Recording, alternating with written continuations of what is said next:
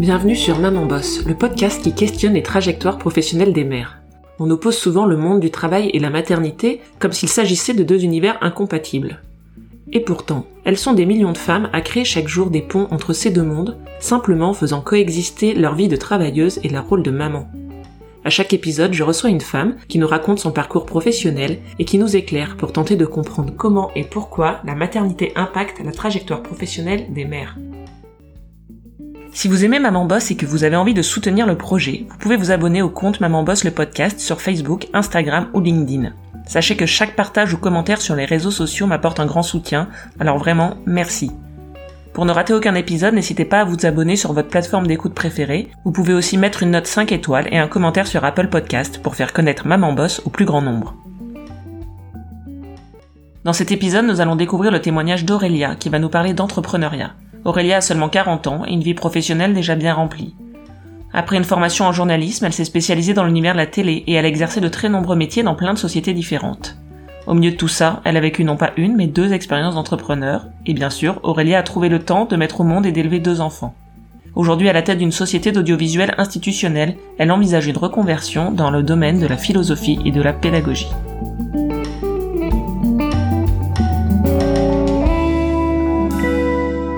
Bonjour euh, Aurélia, bienvenue sur ce nouvel épisode du podcast Maman Boss. Pour démarrer, est-ce que tu peux te présenter, nous dire de qui tu es la maman et dans quoi tu bosses? Bonjour Marie, je suis donc Aurélia, je vais bientôt avoir 40 ans et je suis la maman de deux enfants, Adèle 6 ans et demi et Alban qui va bientôt avoir 2 ans et demi et je travaille en tant que euh, journaliste au départ mais j'ai monté ma société il y a 4 ans de production audiovisuelle dans le domaine de l'institutionnel. On va balayer ensemble un petit peu ton parcours et euh, est-ce que tu peux nous dire au tout début quelles sont les études que tu as faites, dans quel domaine et pourquoi tu as choisi ce domaine-là? Alors j'ai eu un parcours assez classique. J'ai passé un bac littéraire, option latin et anglais, et après je me suis dirigée vers des études d'histoire.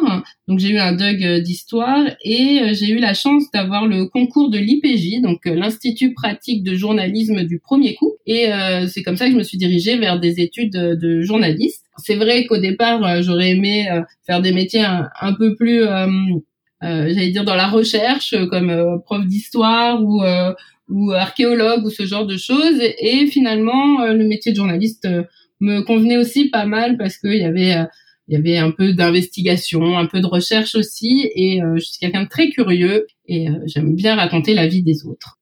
Et donc, euh, une fois que tu es sorti de cet institut, à l'issue de tes études de journalisme, comment s'est passée ton entrée dans le monde professionnel? Quels sont les, le métier, les sociétés dans lesquelles tu as travaillé? Alors, en sortant de l'école de journalisme, donc c'était une école euh, en trois ans, euh, bah forcément, on a eu plein de stages pendant euh, pendant le, le, cursus, et donc j'avais fait des stages à France Télé, dans des magazines comme Marianne, etc.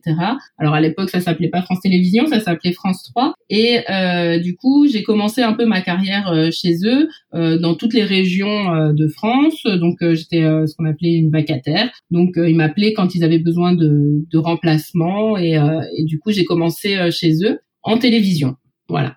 Et donc tu as tu as exercé comme ça en tant que vacataire ou intermittente pendant pendant plusieurs années, c'est ça? Alors oui, en fait au début j'étais pas intermittente du spectacle, hein. j'étais vraiment journaliste euh, junior comme on appelle ça, euh, donc euh, avec ma carte de presse pendant deux ans. Et au bout d'un moment, ben j'ai arrêté de travailler chez France Télé parce que il y a eu un plan de licenciement massif des vacataires dans les années 2000. Et donc, j'ai dû me rediriger autrement au niveau de la télé et j'ai commencé à travailler dans des sociétés de production et quand on travaille en société de production, ben, à moins que ce soit des sociétés qui fassent de l'information, si c'est pour faire euh, de, du show, du documentaire ou autre, et eh ben dans ces cas-là, on est euh, considéré comme intermittent du spectacle. Donc, j'ai commencé en tant qu'intermittent du spectacle, mais toujours dans le journalisme. Donc, tu as exercé euh, différentes professions dans ce contexte-là, dans des sociétés de production diverses et variées, c'est ça? Exactement. Au début, j'étais vraiment journaliste, donc euh, au niveau de la rédaction, et au fur et à mesure, ben j'ai euh, j'ai monté un peu les échelons si on veut et euh, je suis passée de journaliste à à JRI donc euh, journaliste reporter d'image où en même temps on tient la caméra. Donc de là je suis passée un peu en mode réel. Alors on n'est pas réalisateur de films comme au cinéma hein, on est des, réalisateurs télé donc c'est du reportage. Et après bah, j'ai fait d'autres métiers comme chef d'édition rédactrice en chef je me suis même occupée de l'enquête. J'avais à un moment une, une, équipe de casteuses avec moi pour faire de la de l'enquête. Enfin bon, j'ai fait à peu près, je pense, tous les métiers possibles dans la télé. J'ai même été au niveau de la production, au niveau du script. Enfin bon, vraiment tout tout ce qui peut concerner les métiers de la télé. Et je me suis épanouie comme ça pendant 15 ans dans ce milieu-là. Je crois savoir que du coup, au milieu de ce parcours, tu as eu une première expérience d'entrepreneuse où tu avais monté une, une société pendant la période en fait où euh, j'avais été licenciée euh, de, de France 3 euh, où j'avais plus vraiment de, de, boulot. Avec une amie on avait monté une, une société donc d'événementiel hein, qui s'appelait l'effet clochette. Et ça a été ma première expérience de j'allais dire d'entrepreneur. Mais mais bon la, la, la, société a duré un an un an et demi à peu près. Et puis on, on, a splitté euh, pour des raisons personnelles avec euh, mon associé. Et du coup, euh, eh ben j'ai dû reprendre. Je, je, me sentais pas capable en fait de tenir les rênes seule de cette société parce que j'avais à peine 25 ans et du coup, bah, j'ai repris ma carrière, j'allais dire, de journaliste et j'ai continué bah, dans la télé et j'ai arrêté complètement l'entrepreneuriat à ce moment-là. Et donc, est-ce que tu peux nous dire, euh, dans cette carrière journalistique, à quel moment est arrivé euh, ton premier enfant, ta fille en l'occurrence? J'allais dire longtemps après. euh, en fait, euh, j'ai eu ma fille en 2013, donc euh, ça faisait plus de dix ans du coup que je travaillais en journalisme. Et je travaillais pour une société de production qui faisait une émission de faits divers historiques pour France 3. Et du coup, bah, euh, c'est là que j'ai euh, j'ai décidé d'avoir mon premier enfant. Et en fait, euh, ça s'est très bien passé pendant toute ma grossesse et au moment où, où je suis partie pour accoucher, on m'a remplacé très rapidement par un garçon d'une quarantaine d'années donc qui ne pouvait pas lui accoucher et s'arrêter. Et ça m'a fait quand même un petit électrochoc en fait où je me suis dit j'ai donné beaucoup de mon temps pour cette émission et c'est comme ça qu'on me c'est-à-dire qu'on me remercie. Et du coup ça ça m'a fait réfléchir un peu sur la condition de de, de travail que j'ai en tant qu'intermittente et euh, de maman. Et euh, et je me disais est-ce que c'est compatible pas compatible? Et je m'en suis même euh, un peu voulu au, au, départ en me disant j'aurais peut-être pas dû faire mon enfant tout de suite et tout ça et au final en prenant du recul je me suis dit non mais c'est c'est à la société de changer, c'est pas à moi de me dire quand je dois faire mes enfants par rapport à un métier quoi. Ça m'a fait réfléchir sur euh, qui j'étais et ce que j'avais envie de faire, vraiment. Euh, donc tu, tu es resté euh, avec ta fille. Combien de temps tu t'es arrêté longtemps ou pas pour pour rester avec elle après sa naissance? Oui, je suis restée sept mois euh, avec Adèle. Alors, et d'un, euh, parce que j'avais envie de profiter un peu de ma fille, et de deux aussi parce que je n'avais pas de moyens de garde, et donc euh, le temps d'avoir la place en crèche, eh ben du coup j'ai gardé Adèle, donc on a j'ai vraiment pu profiter de, de cet enfant, euh, de ce premier enfant euh, pleinement. Et surtout, euh, bah, c'était compliqué de trouver du travail avec un bébé qu'on peut pas faire garder quand on est intermittent du spectacle parce que bien évidemment, on n'a pas des, horaires fixes, on n'a pas des jours de boulot fixes. Et donc, c'est très compliqué de trouver une nounou pour, pour garder les enfants. Et donc là, je me suis repositionnée en fait sur ce que j'avais envie de faire. Euh, pendant euh, cette euh, dizaine d'années dans le média de la télé, j'ai j'ai quand même pas mal de déconvenus avec des producteurs, avec des red chefs, et puis j'étais plus vraiment en adéquation avec les émissions qui qui étaient proposées à la télé. Et du coup, je me suis réorientée en me disant que bah, finalement, j'avais envie d'être mon propre patron. Voilà. J'avais, je n'avais plus envie de devoir des choses à quelqu'un. Et, euh, et c'est comme ça que je me suis dit, je vais monter une société de production audiovisuelle. Bien évidemment, j'ai fait ce que je savais faire. D'accord. Donc tu as commencé en quelle année à monter ton entreprise et tu t'es organisé comment au départ pour euh, pour lancer ton entreprise? Alors c'est très compliqué finalement parce que euh, moi je voyais ça de façon tout beau tout rose, genre je monte une entreprise, j'ai des clients et tout va bien. Sauf que ben non, les clients, il faut aller les chercher et euh, moi c'est pas du tout mon métier, je suis ni commercial ni euh, je travaille pas dans le marketing rien du tout. Donc euh, ça a été un peu compliqué pour moi d'aller chercher la clientèle et du coup sur la première année, je me sentais pas forcément les épaules pour monter quelque chose de très structuré d'entrée de jeu. Donc j'ai fait un an en couveuse dans une couveuse parisienne qui s'appelait Astrolab. Et du coup, ils m'ont aidé à, à, à, y voir plus clair déjà. J'avais des cours de, euh, de management, de compta, euh, de réorientation de société. Enfin bon, voilà, ils m'ont pas mal aidé. Et au bout d'un an, bah, quand ils m'ont demandé euh, ce que je voulais faire, pareil, j'étais pas suffisamment sûre de moi. Alors c'est peut-être un complexe de pas y arriver ou je ne sais quoi, mais du coup je, me suis lancée dans une une scope où là je me suis dit bah, peut-être qu'en étant à plusieurs ça sera ça sera plus simple de, de démarrer. Sauf que la scope ne me convenait pas du tout. Au bout de six mois j'ai enfin pris mon envol et euh, j'ai vraiment tout arrêté parce que je, continuais un petit peu en parallèle pour euh, gagner de l'argent euh, des, des, petits boulots de journaliste à droite à gauche. Et j'ai vraiment tout, tout, tout arrêté au mois de, on va dire, mars 2016 pour me consacrer qu'à la boîte. Et le 1er juin 2016, j'ai monté de ADM Productions. Euh, quel regard tu portes sur ce parcours et ce processus, le fait d'avoir été en couveuse et puis ensuite en scope Est-ce que c'est un temps euh, que, qui été nécessaire pour toi? Est-ce que c'est quelque chose que tu recommanderais à quelqu'un qui veut se lancer dans l'entrepreneuriat ou, pas forcément? Euh, La couveuse, oui, oui, c'est quelque chose que je recommanderais fortement pour bah, toute personne qui est complètement novice comme moi dans bah, j'allais dire dans la gestion d'une société, car c'est important d'avoir des bases en fait de se lancer la fleur au fusil en disant bah je vais monter une boîte, euh, je vais me faire la compta, la gestion euh, tout toute seule. Je trouve ça très très très casse-gueule. Euh, la couveuse ça ça permet aussi de tester ton business, ça permet aussi de le réorienter. On a des coachs qui sont là, on a des des formateurs. Je trouve ça vraiment très très enrichissant. Maintenant, peut-être que ça convient pas à tout le monde. En tout cas, moi, ça, ça m'a vraiment beaucoup apporté la couveuse. La scope, beaucoup moins. Voilà. La scope, c'est vraiment quelque chose euh, de très particulier. Euh, il faut avoir cette, cette envie de mutualiser euh, son argent avec d'autres personnes.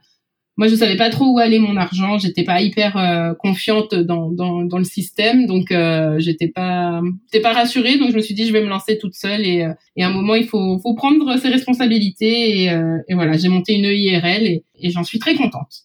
Donc euh, en mars 2016, tu, tu démarres euh, pour de vrai ta société, en tout cas tu t'y consacres exclusivement. Ouais. Et à quel moment est venue, ou en tout cas l'envie d'un deuxième enfant? Euh, Déjà j'imagine que monter une entreprise avec un premier enfant, c'était pas simple. Et comment t'as envisagé le fait voilà, d'en avoir un deuxième?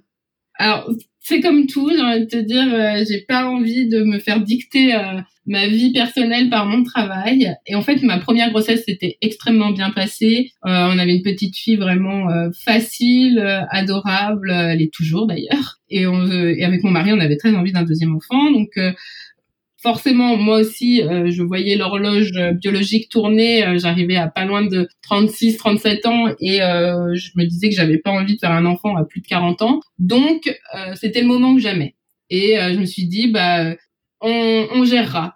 Tout, tout est, tout, j'allais dire, tout est possible en fait. Du moment qu'on est organisé ou et qu'on sait ce qu'on veut. Et j'avais la boîte depuis à peine un an quand Alban est né et ben j'ai j'ai continué avec lui dans les bras. Euh, c'est voilà, j'étais au téléphone, il était en train de téter, euh, j'allais euh, en tournage et je le faisais garder, bah forcément par mon mari ou par ou par la mamie. voilà, tout se fait en fait. Bon après il a été à la crèche très tôt par rapport à sa sœur, il a été à deux mois et demi à la crèche, mais tout est possible en fait quand on a envie. Ok, donc euh, pour toi, ça n'a pas du tout été euh, euh, un questionnement, en tout cas sur une complexité éventuelle entre ton statut d'entrepreneur, le fait d'être une jeune maman, voilà, tu t'es organisée, t'as pas trouvé ça particulièrement difficile? Non, et j'ai même, alors c'est peut-être complètement personnel comme comme raisonnement, mais j'ai trouvé ça même plus facile en tant qu'entrepreneur de gérer, bah, j'allais dire mon temps avec mon enfant, que euh, quand on est salarié d'une boîte où on doit justifier euh, d'absence, euh, où on doit justifier ah bah là il faut que je l'emmène chez le médecin, là il faut que j'aille faire un vaccin, là je suis pas dispo, là il faut que j'allaite, excusez-moi il faut que je parte. Moi je, je gérais mon temps absolument comme j'en avais envie. Alors j'avais pas beaucoup de congés maternité parce qu'en tant qu'entrepreneur on n'a pas le droit à beaucoup de congés. j'ai accouché le 1er novembre et j'ai retravaillé à partir du 15 15 17 novembre, mais j'étais chez moi. Je faisais un peu du télétravail quoi et je pouvais m'occuper de mon enfant la journée et c'était très bien comme ça. Et à deux mois et demi, il a été en crèche et là, j'ai vraiment pu me relancer dans, dans l'activité, euh, aller sur les tournages, etc. Du coup, effectivement, euh, l'avantage c'est que tu pouvais disposer de ton temps, mais euh, est-ce que, à l'inverse, ça a été facile de s'organiser et de poser peut-être une frontière entre la vie perso et la vie pro, ou est-ce que ça ne faisait qu'un grand ensemble? Pendant plusieurs années, ça a été un peu brouillon entre la vie pro et la vie perso. En fait, euh, le problème, c'est que j'avais pas de bureau extérieur, donc mon bureau était chez moi. On a vite tendance à se dire, euh, entre deux coups de téléphone pro, tiens, je vais lancer une machine, euh, tiens, je vais, euh, je vais euh, faire un, un, coup de ménage, attends, oui, il faut que j'aille chercher les, enfants à l'école, à la crèche, etc. Donc ça a été un peu compliqué de se mettre des, des limites, j'allais dire, mais c'est hyper important de le faire. Et je m'en suis rendu compte alors assez tard, hein, puisque c'était au bout de deux ans et demi, trois ans de, de société, mais qu'il fallait vraiment dissocier la vie personnelle et la vie professionnelle et se mettre des horaires. Alors très, euh, c'est très strict. Il faut se dire, bah, par exemple, j'ouvre, j'ouvre entre guillemets le bureau euh, de 9h à partir de 9h30, 10h jusqu'à 17h, euh, le temps que j'aille chercher les enfants à l'école. Et surtout, ne plus faire ce que j'ai fait au début, c'est-à-dire reprendre le travail après. Une fois que les enfants sont rentrés à la maison, qu'ils étaient douchés, ils ont mangé, ils sont couchés, et de se dire, bah là, il est 21h, 21h30, je peux reprendre le travail. Non, au début, je le faisais beaucoup, beaucoup. Et maintenant, je me dis non, il faut que j'arrive à dissocier tout ça. Donc, je ne travaille plus après 20 heures du soir. il t'a fallu quelques années, du coup, pour t'organiser. Aujourd'hui, ta société a 4 ans et tu as réussi à trouver cet équilibre-là euh, entre ta famille, ton métier, le fait d'être chef d'entreprise. Exactement. Mais il m'a fallu, euh, comme je te disais, bien euh, deux ans et demi, trois ans pour me rendre compte que ça, ça commençait à me bouffer vraiment sur le, le familial, quoi il fallait que l'entreprise soit dissociée. Et donc c'est aussi pour ça qu'il y a un an et demi, j'ai pris des bureaux extérieurs pour sortir de chez moi en fait, pour vraiment dissocier euh, les deux. Et donc aujourd'hui, au bout de quatre ans, quel regard tu portes sur ce, sur ce processus de création d'entreprise et sur ton expérience d'entrepreneuriat? Quelque chose qui te porte, dans lequel tu as envie de continuer ou tu as le sentiment d'avoir fait un peu le tour de la question? Comment comment ça se passe après plusieurs années pour toi? Alors après plusieurs années, c'est simple. Je suis vraiment très très heureuse d'avoir monté cette boîte et très épanouie dans le sens où c'est peut-être le, premier boulot que je tiens depuis plus de quatre ans. Parce qu'en tant qu'intermittente, en général, bah, on fait un an, six mois, trois semaines dans un boulot, on peut euh, lâcher et reprendre autre chose. Et là, euh, ça fait quand même quatre ans que, je tiens cette boîte euh, vraiment à bras le corps et qui me passionne. Je rencontre des gens formidable euh, tous les jours, euh, des, des, sociétés différentes tous les jours, des, des métiers différents. Je, je voilà, c'est des gens que j'aurais jamais pu toucher autrement, et donc euh, je trouve ça absolument formidable. Maintenant, le métier d'entrepreneur, c'est vraiment très très dur. C'est souvent, on est souvent tout seul. Il faut savoir bien s'entourer. Donc moi, j'ai la chance d'avoir une expert comptable, j'ai la chance d'avoir une formaliste et j'ai surtout la chance d'avoir une famille qui me soutient, un mari qui m'aide beaucoup dans mes tournages, euh, dans les montages, euh, qui me soutient. Euh, mais sinon, c'est un métier où on est un peu tout seul quoi l'entrepreneuriat donc il faut être bien accroché et se dire que ben on gagnera pas des milliers des cents tout de suite que c'est aussi des sacrifices sur le matériel un peu les conditions de vie aussi. Il faut que c'est un vrai projet familial en fait de monter une entreprise quoi. Il faut que l'autre, quoi, que le mari ou la femme euh, ou le, conjoint, peu importe, soutienne vraiment euh, euh, bah, le projet entrepreneurial. Et c'est au bout de maintenant trois ans et demi, quatre ans que je m'en sors vraiment bien avec la boîte.